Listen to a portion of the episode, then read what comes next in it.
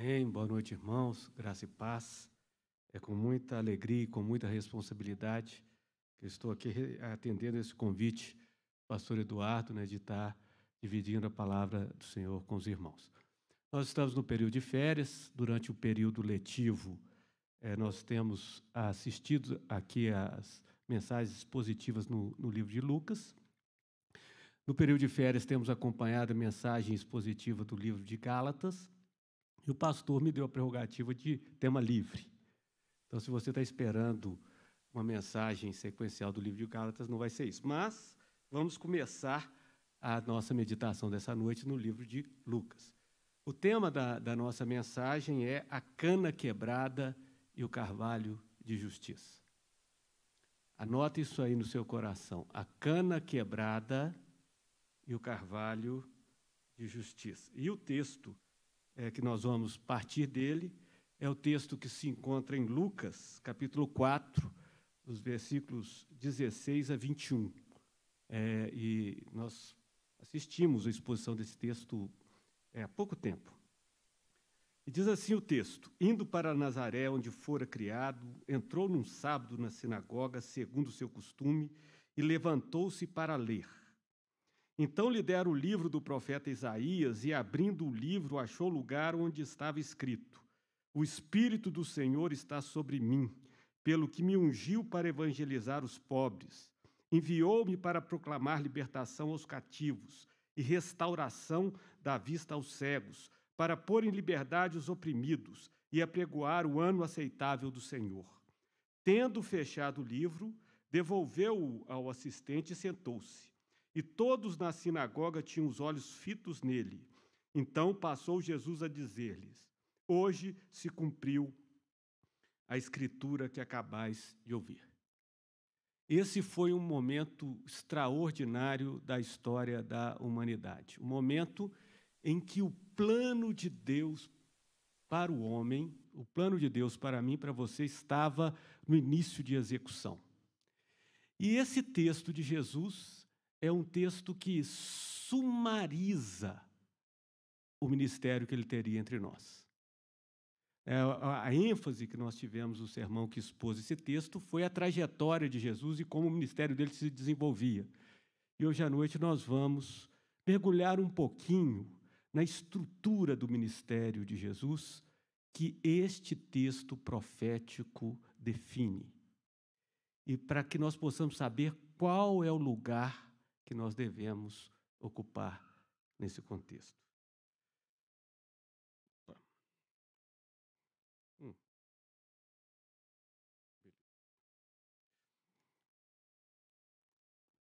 Como eu comentei com os irmãos, é, aqui traz o resumo do plano, do plano a ser executado por Jesus.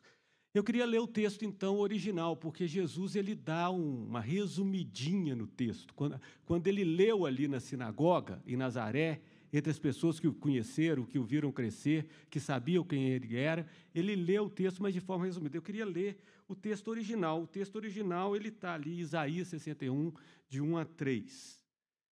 É, e o texto original é muito parecido com o texto que Jesus leu, claro, é o mesmo texto, embora ele traga no original alguns detalhes que vão ser muito úteis para nós entendermos o plano de Deus.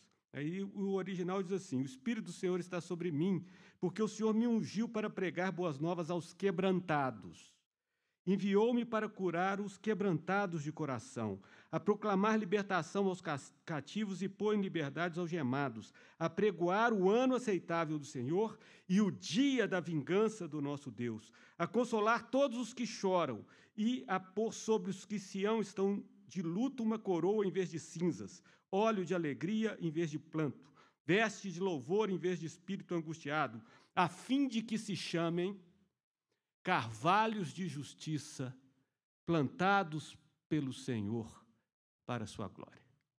Eis o plano de Deus para nós. Aqui está descrito todo o ministério de Jesus e vários do seu, das suas características e aspectos. Eu queria discorrer então com os irmãos essa noite sobre cinco características importantíssimas do ministério de Jesus. A primeira característica é a, a o chamado e o comissionamento que ele recebe, a origem desse chamado, né, a grandeza desse chamado. Segunda característica é a forma que ele atuaria e qual seria a sua mensagem. A terceira característica é quem seriam os impactados. A quarta característica, quais seriam os eventos definidores e conclusivos do ministério de Jesus. E a quinta característica descrita nesses três versículos é qual seria o resultado alcançado por Jesus no seu ministério. Portanto, nós temos um roteiro que Jesus seguiria. Ele estava bem no início, bem no início. Já tinha começado o ministério, já tinha tido a bodas de Caná, já tinha chamado os discípulos, já tinha feito alguns milagres, mas quando ele se apresenta aos seus é, conterrâneos, ele se apresenta, causa um espanto, porque acharam ele muito presunçoso, e eu vou, vou explicar por que acharam ele presunçoso, mas ali ele está falando o que ele veio fazer entre nós. E falando de maneira, assim, prioritária né, para as pessoas que tinham sido criadas com ele. Né? Primeiro aspecto, então, irmãos, o chamado e comissionamento. O texto começa assim: O Espírito de Deus está sobre mim. Note que esse texto está na primeira pessoa do singular. Quando o Espírito de Deus inspirou o profeta Isaías, a inspiração veio na primeira pessoa do singular para que Jesus, naquele dia, pudesse apropriar-se do texto. Ele falava, ah, eis que envio um mensageiro, eis que envio alguém. O texto começa, começa na primeira pessoa, o Espírito de Deus está sobre mim, porque o Senhor me ungiu. Esse é o chamado e o comissionamento. Jesus foi ungido por Deus. A estranheza que é, é, é a leitura desse história, que ele fala que este texto profético estava se realizando nele, causou muita estranheza. Por quê? Porque os seus contemporâneos, e que, principalmente as pessoas que conviviam na sinagoga, sabiam que no Antigo Testamento só tinham sido ungidos reis, sumos sacerdotes e o profeta Eliseu. Só gente para funções altíssimas, de muito prestígio. Eram essas pessoas que eram ungidas. E ele fala: o Espírito de Deus está sobre mim, porque o Senhor, o Mestre, Deus, me ungiu. Esse é o chamado, é o comissionamento. Nós sabemos porque Deus ungiu Jesus. Sabemos porque o apóstolo João nos disse, em João 3,16: Porque Deus amou o mundo de tal maneira que deu seu Filho unigênito para que todo aquele que nele crê não pereça, mas tenha vida eterna. Então, o que nós vemos na descrição desse texto, no chamado e comissionamento, é Deus pegando o seu filho e ungindo. E é interessante que, é, o que significa ungir no Antigo Testamento. Significa que alguém está sendo escolhido para um propósito específico, portanto, está sendo chamado, separado, consagrado e investido de autoridade. Então Jesus ele está comunicando aos seus compatriotas que ele foi chamado, que ele foi separado, que ele foi consagrado e que ele estava investido de autoridade para desenvolver o seu ministério. Ah, o cumprimento literal dessa primeira frase do nosso texto se dá é, quando o Espírito Santo desce sobre ele. É, nós, nós, também estudamos aqui, quando estudamos Lucas 3, 22, nós vimos o Espírito Santo descendo sobre Jesus como pomba. Ali foi o cumprimento deste versículo com a unção de Jesus. O Espírito de Deus desce e unge Jesus para o capacitar para essa obra. Né? E, e foi um ato tão extraordinário que ele é narrado em Mateus 3,16, Lucas 1,10, é, desculpa, é, Marcos 1,10, Lucas 3,22 e João 32. Então, primeiro aspecto que eu queria salientar desta profecia, que foi dada a Isaías 700 anos antes de Jesus vir, 700 anos antes, o Espírito de Deus avisou para Isaías que seria assim. E assim foi. O segundo aspecto seria a forma de atuação de Jesus e a mensagem. É, a segunda parte do versículo 1, versículo 2, e a primeira parte do versículo 3 diz assim: pregar boas novas aos quebrantados, curar os quebrantados de coração, proclamar libertação aos cativos e pôr em liberdade aos algemados. Portanto, a forma de atuação passava por essas quatro ações. A primeira dela era pregar. Jesus cumpriria o seu ministério pregando. Jesus cumpriria o seu ministério curando. E Jesus cumpriria o seu ministério proclamando libertação, que é diferente de libertar. Jesus cumpriria o seu ministério libertando. Nós temos aqui, não foi assim que aconteceu, irmão? Passa aí toda a história dos evangelhos na sua cabeça e não tire a prova dos nove se não foi pregando, se não foi curando, se não foi proclamando libertação, finalmente morrendo na cruz e nos libertando da escravidão do pecado. Este, portanto, esta era a forma de atuação e a mensagem. E aí nós chegamos no terceiro aspecto, ou terceira característica do ministério de Jesus, que são os impactados. E eu queria gastar um pouco, de mais, um pouco mais de tempo com os irmãos sobre os impactados. Porque nós nos dizemos impactados. Ele foi ungido, foi separado, recebeu autoridade, ele pregou, ele curou, ele proclamou libertação, ele de fato libertou. Mas quem são os impactados? Quais são as características dos impactados? Quais são as características que nós precisamos ter para que nós sejamos verdadeiramente impactados pelo Evangelho de Cristo? Evangelho quer dizer boa nova. Boa nova. Qual é a característica que eu e você temos de ter para que o Evangelho seja boa nova para nós? Eu afirmo para os irmãos que o Evangelho não tem significado de boa nova para muita gente. O Evangelho só tem significado de boa nova para alguns. E o texto nos alertou sobre isso. Ele diz assim: pregar boas novas aos quebrantados. Primeira característica do impactado é ser uma pessoa quebrantada. Enviou para curar quem? Os quebrantados de coração. Ele enviou para proclamar libertação a quem? Aos cativos, aos algemados, ele é, foi enviado para consolar quem? Os que choram.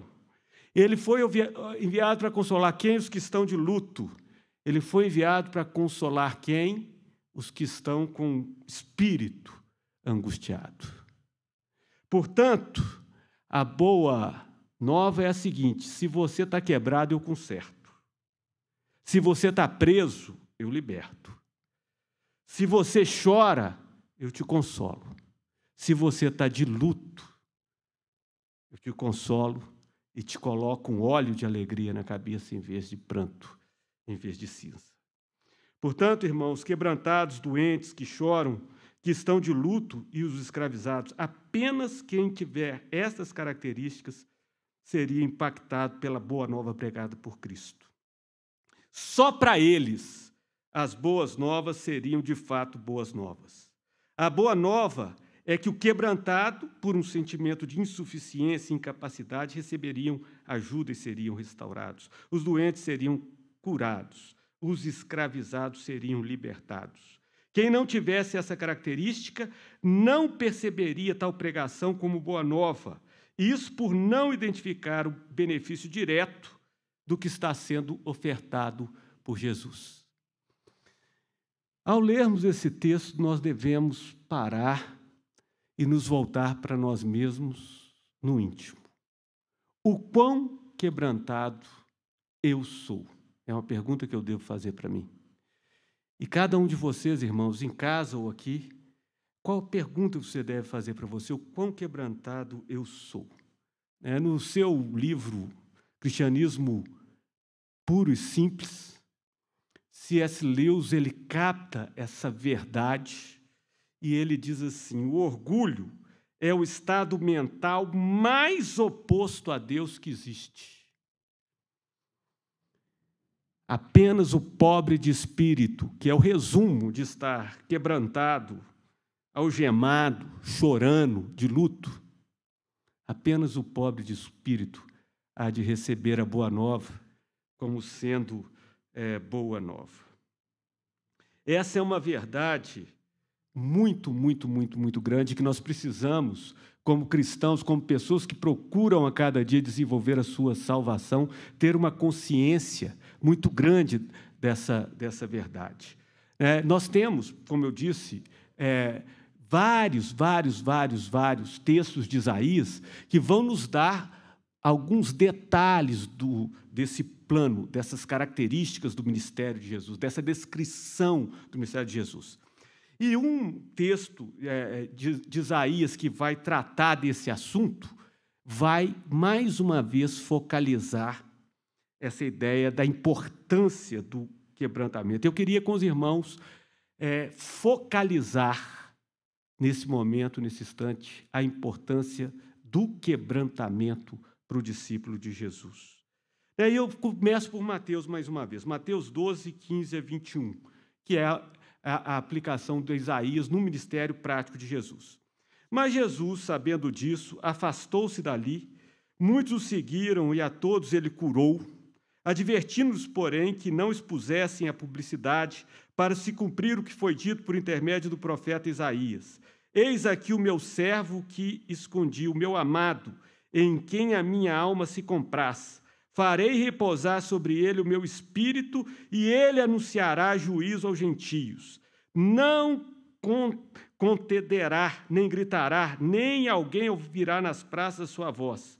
Não esmagará a cana quebrada, nem apagará a torcida que fumega, até que faça vencedor o juízo.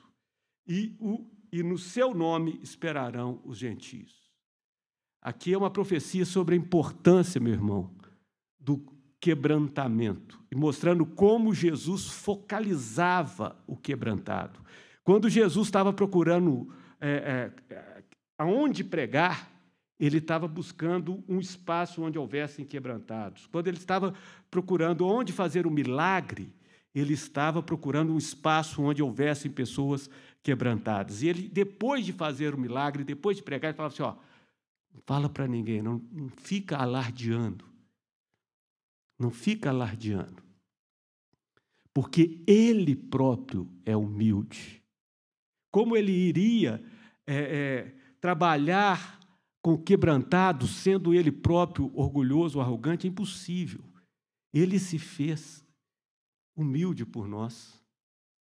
E ele agiu como uma pessoa discreta por nós. Ele era manso por nós. Todas as características que o quebrantamento deve produzir em nós podiam ser observadas em Jesus. Eu queria com, irmão, com os irmãos, então, ler o texto original do, do, do Antigo Testamento, que encontra-se Isaías 42, de 1 a 4, e que é muito parecido com o texto de Mateus. Diz, diz assim: Eis aqui o meu servo a quem sustento, o meu escolhido em quem minha alma se compraz. Pus sobre ele o meu espírito, e ele promulgará o direito para os gentios. Não clamará, nem gritará, nem fará ouvir a sua voz na praça. Não esmagará a cana quebrada, nem apagará a torcida que fumega. Na verdade, promulgará o direito. Não desanimará, nem se quebrará até que ponha na terra o direito. E as terras do mar aguardarão a sua doutrina não quebrará.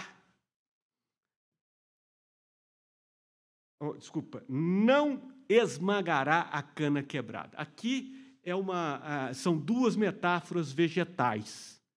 E a pergunta que eu queria fazer para você é qual das duas metáforas vegetais melhor encaixa em você. A primeira nós lemos de Isaías 61, de 1 a 3, que diz: E serão chamados carvalhos de justiça, plantados pelo Senhor para sua glória. Carvalho é uma árvore frondosa, madeira boa, todo mundo quer madeira de carvalho. Com carvalho você faz edificações, você faz móveis, você faz os tecidos. Carvalho é algo de mil e uma utilidade.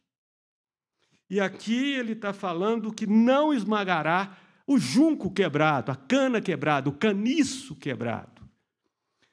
Era muito comum nas cidades da Galiléia, quando você abria a porta, visse que atrás da porta tinha um caniço, uma varinha como se fosse uma varinha de pescar, muitas vezes de junco ou de qualquer outra plantazinha tenra.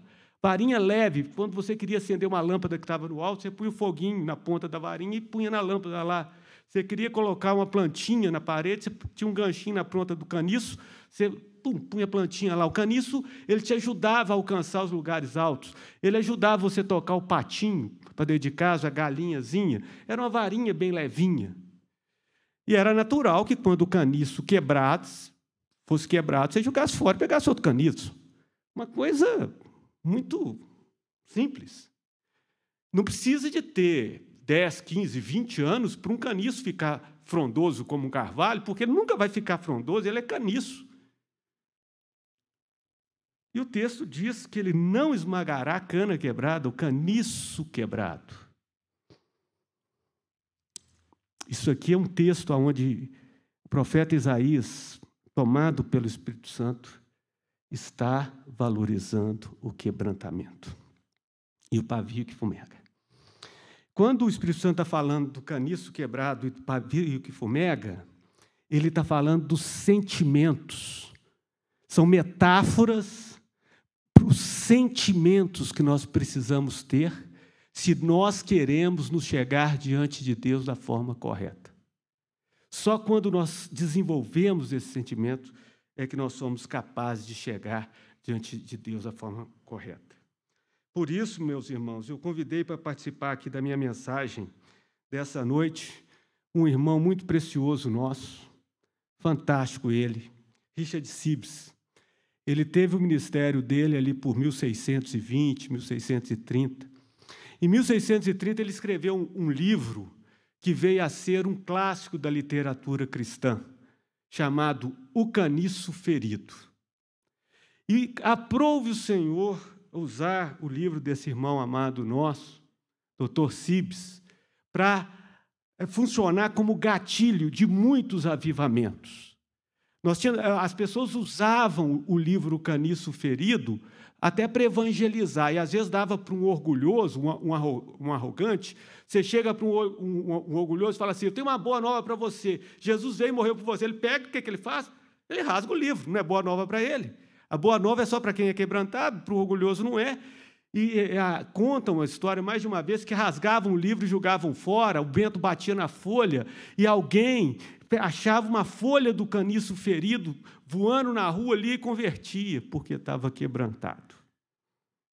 Um irmão extraordinário, um daqueles irmãos que eu adoraria sentar numa mesa com ele de jantar e conversar com ele por horas. E eu pedi então que ele nos explicasse um pouquinho sobre o caniço ferido. Eu trouxe aqui um pequeno excerto do livro, como eu disse, O Caniço Ferido, o livro que foi publicado em 1630, outro dia. Né? O caniço ferido é um homem que, na maioria das vezes, está em miséria, como estavam aqueles que vieram a Cristo para obtenção de ajuda, e pela miséria é levado a ver o pecado como a causa daquela, pois sejam qual, qual forem os pretextos que o pecado dá, eles chegam a um término quando ficamos feridos e quebrantados. Ele fica sensível quanto ao pecado e à miséria, mesmo da ferida, e não vendo nenhum auxílio em si próprio, ele é levado com incansável desejo de ter suprimento de um outro, como alguma esperança, a qual pouca o eleva para fora de si mesmo a Cristo, ainda que não ouse alegar qualquer direito presente à misericórdia. Essa fagulha de esperança, tendo a oposição de dúvidas e temores que nascem da corrupção, torna-o pavio que fumega. Ele se sente quebrado, ele quer sair da situação de estar quebrado, e na hora que ele vai se aproximar de Cristo, alguma coisa queima, como aquele paviozinho da lâmpada. Queima por dentro na forma de angústia que vem do quebrantamento. De modo que os dois em conjunto, o caniço ferido e o pavio que fumega, compõem o estado de um pobre homem angustiado. Esse é o tal a quem o nosso Salvador chamou de pobre de espírito em Mateus 5,3, que vê suas necessidades e também vê a si próprio devedor da justiça divina. Ele não tem meio nenhum de prover por si mesmo ou pela criatura sobre o que chora e sobre alguma esperança de misericórdia, da promessa e dos exemplos daqueles que obtiveram misericórdia, é excitado a ter fome e sede por ela. Esse ato de ferir é exigido antes da conversão, para que assim o Espírito possa abrir o caminho para si mesmo dentro do coração e arrasar todo orgulho, todo pensamento altivo, para que possamos entender a nós mesmos como de fato nós somos, caniços feridos. Mas e o carvalho de justiça? Você é um caniço ferido ou um carvalho de justiça, meu irmão? Eu posso afirmar para você: o sentimento que te leva a Cristo é o sentimento de caniço ferido. O carvalho de justiça é quem não sabe o que você está passando e olha a obra do Redentor na sua vida e vê os frutos da obra do Redentor na sua vida e fala assim: o Eduardo é um carvalho de justiça. Mas ele, Eduardo, sabe que o que ele é mesmo é um caniço ferido. E ele sabe se ele quiser continuar recebendo auxílio do Salvador, ele precisa continuar quebrantado. É um paradoxo aí. Você se relaciona com Deus como um caniço ferido. E quem te observa te vê como um carvalho de justiça. Agora, se você achar que você é carvalho de justiça, meu, provavelmente o orgulho vai crescer em você. E o seu relacionamento com Deus vai se complicar. Senhor Jesus, ele definiu. Isaías 61, de 1 a 3, define muito claramente como seria o ministério e quem seriam os impactados. Quarto ponto que Isaías 61, voltando para Isaías 61, dia 3, Quarto ponto do ministério de Jesus que esse texto salienta para nós são os eventos definidores e conclusivos. O primeiro evento definidor é o ano aceitável do Senhor. O segundo evento definidor é o dia da vingança do nosso Deus. Essas duas informações são importantíssimas para nós entendermos o texto. O ano aceitável do Senhor é a boa nova para o quebrantado. O dia da vingança do nosso Deus é a má notícia para o orgulhoso, altivo, soberbo, que rejeita a mensagem. São dois eventos definidores, dois eventos proféticos. O primeiro evento, então, é o ano aceitável do Senhor, a boa nova para o quebrantado. Uma, boa maneira da gente entender o que é o ano aceitável do Senhor é, que tem a ver com libertação dos cativos, seria é, é, nós olhando para Levítico, Levíticos 25. Né? Eu vou, vou, vou ler minha, minha anotação aqui. Uma boa maneira de entendermos o que é o ano aceitável do Senhor vem do paralelo que ele tem com o ano do jubileu descrito em Levíticos 25.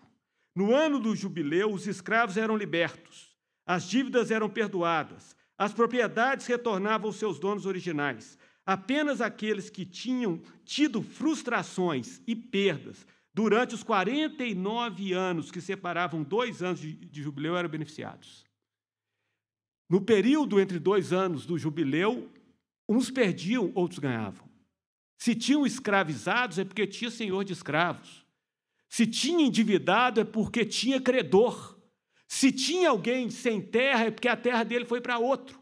Então, quando eu falo assim, é, boa nova para você, faltam apenas 12 meses para o ano do jubileu. Você não vai ser mais escravo, você não vai ter mais dívida, e aquela terra original que a sua família recebeu quando Josué chegou em Canaã, volta para você. É boa nova. É boa nova. É boa nova. É, é o ano aceitável do Senhor. Mas se você é o que tem escravo, que vai libertar o escravo, eu falei, vou ter de libertar o escravo. Ele me custou tanto. Nossa, eu emprestei 100 mil reais pelo ano, vou ter de perdoar a dívida. É, eu comprei a terra do irmão, vou ter de devolver agora.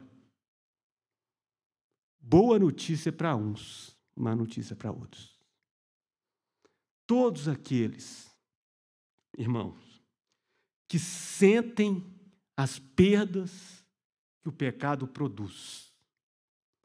Todos aqueles que sentem a escravidão do pecado, a dívida perante Deus, têm no Evangelho Boa Nova.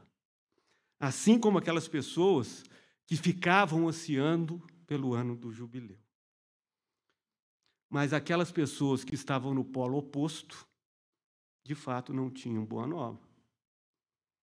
Assim como as pessoas que passaram pelo ministério de Jesus, algumas se enquadraram como pessoas que se beneficiariam do ano aceitável do Senhor, porque ele estava pregando o ano aceitável do Senhor, mas alguns seriam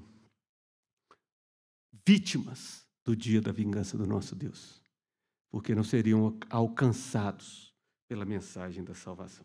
Então, como eu já adiantei para os irmãos, o segundo evento definidor e conclusivo do ministério de Jesus é o dia da vingança do nosso Deus. Se você quiser ler lá em Apocalipse, é 20, de 11 a 15, a situação vai ficar preta para todos, para todos aqueles que não foram remidos pelo sangue do Cordeiro.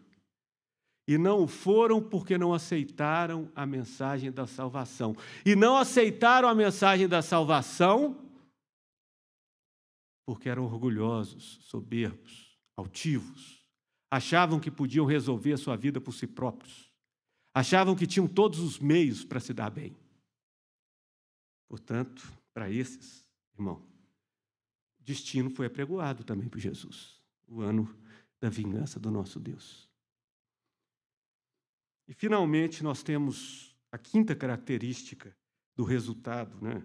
a quinta característica do ministério de Jesus, que nós podemos observar ali em Isaías 61, de 1 a 3, que é: Então serão chamados carvalhos de justiça, plantados pelo Senhor para a sua glória. Eu chamo a atenção dos irmãos, serão chamados, não está falando aqui, então serão carvalhos de justiça serão chamados pela metáfora do carvalho de justiça, de alguém útil para o reino de Deus, de alguém que eh, gerou sombra para o reino de Deus, de alguém que gerou insumos para a construção das edificações do reino de Deus.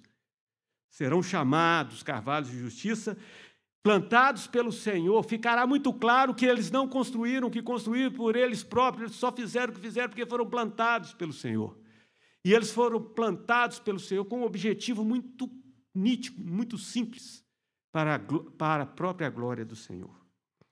Irmão, o desfecho ele é muito bem definido no breve catecismo de Westminster, na pergunta 1. Qual é o fim principal do homem? Depois que tudo tiver passado, Jesus já voltou, já teve bilhete, se teve, não teve, já, já, aconteceu, já teve a Margedon, já teve o dia da vingança do nosso Deus, já teve tudo. E agora a gente vive no novo céu e na nova terra, onde impera a justiça. É, e nós somos de lá, porque nós somos os carvalhos de justiça, nós somos os habitantes natural naturais do novo céu e da nova terra. E a pergunta então é: qual é o fim principal do homem? E a resposta é: o fim principal do homem é glorificar a Deus e encontrar prazer nele eternamente.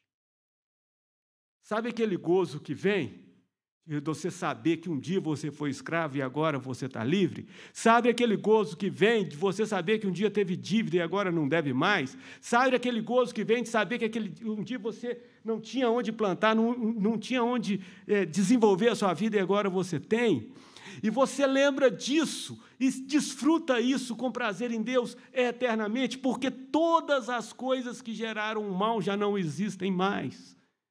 E todos nós somos liberados para gozar a Deus eternamente. A beleza né, da, da confissão de fé de Westminster, eu gosto muito dela, é que ela não faz nenhuma afirmação sem trazer a base bíblica da afirmação. E eh, os versículos que fundamentam esse, a primeira pergunta do breve catecismo de Westminster são Romanos 11, 36, 1 Coríntios 10, 31, Salmos 73, de 25 a 26, Isaías 43, 7, Romanos 14, de 7 a 8, Efésios 1, 5 e 6, Isaías 60, 21 e Isaías 61, 3.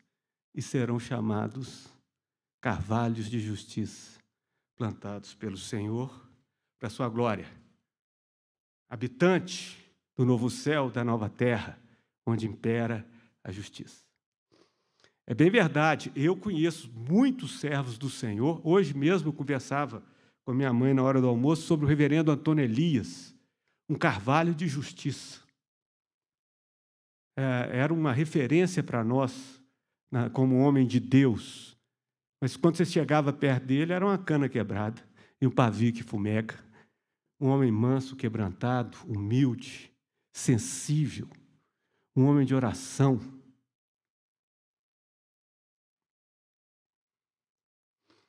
Aqui, como eu já adiantei, é um paradoxo. Mesmo depois de convertido, enquanto está sendo santificado, o quebrantado continua se percebendo como uma cana quebrada e um pavio que fumega. Por isso, ora constantemente clamando por graça e misericórdia. Tem consciência da sua dependência do Espírito Santo. No entanto, muitos que estão ao seu redor já o percebem como carvalho de justiça pela forma humilde e mansa em que age e que se, e, e que, se, que se conjuga com a firmeza e determinação de quem proclama e vive a justiça de Deus por meio da fé em Cristo Jesus. Os irmãos puritanos, que é, que é o contexto né, em que o, o irmão Richard Sibbs viveu, eles davam conselhos uns para os outros. E o conselho puritano mais famoso era tirado de Isaías, era de 1 Tessalonicenses 5, 17, 20 e 21. Era assim: Irmão, orai sem cessar. Não apagueis o espírito e não desprezeis as profecias. Em outras palavras, continue quebrantado. Continue no pé do Salvador. Continue clamando por graça e misericórdia. E vamos andando que a obra não é sua, a obra não é minha, a obra é dele. É assim que tem de ser. Quais seriam, então, possíveis aplicações para nós nessa noite, meu irmão? A primeira tem a ver com o Dia dos Pais. O maior presente que um filho pode dar a um pai, um pai ao filho, um marido à esposa, uma esposa ao marido, um amigo ao seu amigo, é apresentar-se diante de Deus com o coração quebrantado e contrito, esperando que Ele o transforme pela ação da sua graça e misericórdia. Cada qual percebendo a si mesmo como uma cana quebrada e um pavio que fumega, que, uma vez alcançado pelo sangue do Redentor, passa em sua caminhada cristã a ser percebido pelos outros como carvalho de justiça embora continuem sabendo que, no fundo, no fundo, continuam sendo canas quebradas, até que finalmente possam ser glorificados e, livres de todo pecado, poderão finalmente se regozijar e glorificar a Deus eternamente. Pai, esse é o maior presente que você pode dar ao seu filho. Apresentar-se diante de Deus como uma cana quebrada, como um pavio que fumega. Filho, esse é o maior presente que você pode dar ao seu pai. É isso que quebra todo orgulho. Isso que torna a conversa produtiva. É isso que faz com que nós peçamos perdão uns aos outros. É quando nós refletimos em nosso viver o Salvador. Segunda aplicação, talvez relacionada a esse momento dramático que nós estamos vivendo, de pandemia, de isolamento social. Estamos passando por dias especialmente difíceis, agravados pela crise do Covid-19. Só no Brasil já perdemos mais de 100 mil vidas pela doença. Há consequências danosas em nossa economia e em nossas relações sociais. O drama e o sofrimento próprio da condição humana se multiplica. A pergunta que fica é: como podemos nos livrar desse mal? Alguns sugerem que a resposta virá pela ciência, outros colocam a sua esperança na política ou na gestão econômica. Poucos têm indagado quanto ao propósito de Deus por trás de todos esses acontecimentos. Querem resolver os problemas do corpo e acabam se esquecendo das necessidades da alma. Aquele que busca a salvação das almas, da sua e dos outros, não deve procurá-la na política, já dizia Max Weber, famoso sociólogo. Eu também te digo, se você procura, meu irmão, salvação da alma, da sua e dos outros, não procura na política, não, não vai achar, nem na ciência. A salvação da alma, da sua e dos outros, só é possível ser alcançada através do sangue do Cordeiro. Eu diria que a ciência também não tem as respostas para dar para as questões da alma e do espírito. Estranhamente, as dissensões e contendas suscitadas pela forma com que o problema avança parece estar fomentando mais o orgulho do que o quebrantamento. Isso aqui que está me deixando de cabelo em pé, irmão. Quando a gente lê, por exemplo, o profeta Amós, o seu bravo, falando o seguinte: Olha, eu afligi Israel para que ele se quebrantasse. Ele não se quebrantou, continua orgulhoso, agora vai para a Babilônia. Não vai ter jeito de segurar mais na terra. Se a seca não resolveu, o ataque do inimigo não resolveu, a pestilência não resolveu, vai para a Babilônia.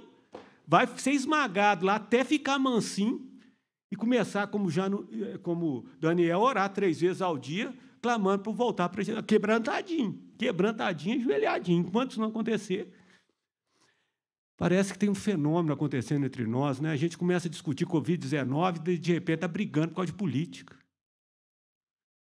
Começa a discutir Covid-19 e tá, cresce o orgulho, começa a, a, discutir por causa de ciência. Tem ciência, não tem ciência, mistura ciência com política. E o orgulho aumenta, aumenta, aumenta, aumenta, e nós estamos achando que vão resolver o problema do Brasil com orgulho. Para um lado, para o outro, polarizando. Não é essa a resposta que nós temos de dar como igreja, irmãos. A resposta que a igreja de Cristo tem de dar para esse problema é uma resposta espiritual e ela passa por quebrantamento. Nos, nós temos de nos humilhar diante de Deus e temos de clamar por misericórdia. É assim que está ensinado para nós em 2 Crônicas 7, 14. Se o meu povo, que se chama pelo meu nome, fizer o quê? Se humilhar se quebrantar e me buscar. E se converter dos seus maus caminhos, então eu ouvirei dos céus, perdoarei os seus pecados e sararei a sua terra. Olha o que está escrito em Tiago 4, de 6 a 10. Antes ele dá maior graça pelo que diz: Deus resiste ao soberbo, mas dá graça aos humildes. Sujeitai-vos, portanto, a Deus e resisti o diabo, e ele fugirá de vós. Chegai-vos a Deus, e ele chegará a vós outros. Purificai as mãos, pecadores, e vós, que sois de ânimo dobro, limpai o coração. Afligi-vos, lamentai, chorai. Converta-se o vosso riso em pranto, e a vossa alegria em tristeza. Humilhai-vos na presença do Senhor, e ele vos exaltará. A resposta que a igreja precisa dar, esse tempo difícil que nós estamos vivendo, irmãos, é uma resposta de humilhação, de quebrantamento, de oração. É uma resposta passa algum, alguns metros das dissensões produzidas pela política ou pela falta de concordância em torno de questões científicas. É claro, Deus vai usar de alguma forma política para a gente sair do outro lado. E Deus vai usar de alguma forma a ciência. Mas eu e você, o nosso campo de batalha é outro. Nós somos a igreja do, do Senhor devemos nos portar como ela. Amém? Amém, pastor.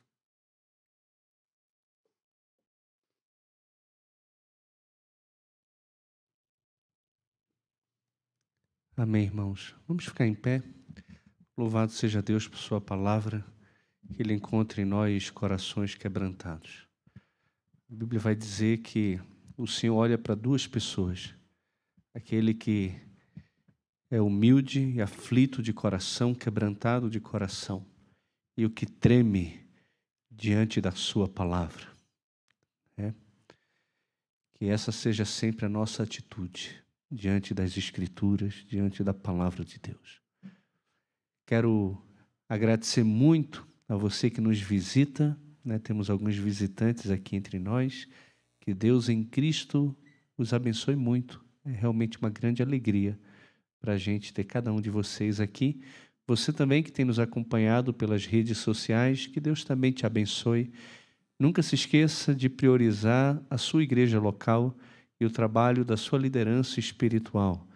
Tá certo? Todos são sempre muito bem-vindos, mas eu quero lembrar você que o nosso culto e as mensagens ficam disponíveis depois para você acompanhar. E se o culto na sua igreja acontece no mesmo horário da nossa igreja, mesmo que seja transmitido por um celular, priorize o esforço e a dedicação que a igreja que você congrega, que você é membro, né, tem feito para poder pastorear também o seu coração. Vou pedir aos irmãos que, assim que eu terminar a oração e a bênção, que os irmãos que estão atrás tá, saiam primeiro, tem a porta lateral, a porta ali da frente, e quando estiverem lá fora e ficarem conversando, procurem manter a distância que o decreto exige. Tá bom? Vamos orar. Amado Senhor, muito obrigado por esse tempo. Agradecemos a Ti pela Tua palavra, pela vida do nosso irmão Marco Aurélio, pela forma como o Senhor falou através dele. Que o Senhor nos encontre, ó Deus, sempre quebrados diante do Senhor, com um espírito humilde, um reconhecimento de que nada temos, nada somos e nada podemos sentir.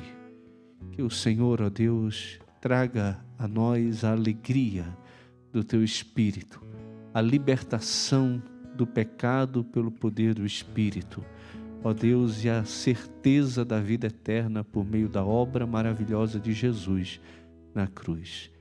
Peço que o Senhor abençoe a cada um que está aqui, os irmãos que estão em casa, que a palavra do Senhor nessa noite tenha falado ao coração de cada um de nós. Essa é a minha oração, Senhor, no nome de Jesus. Amém.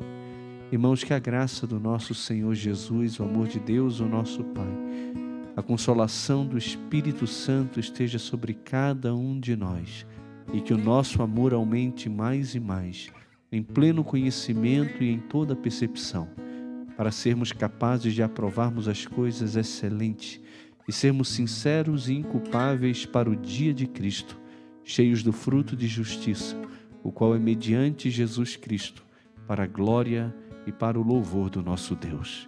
Amém. Amém.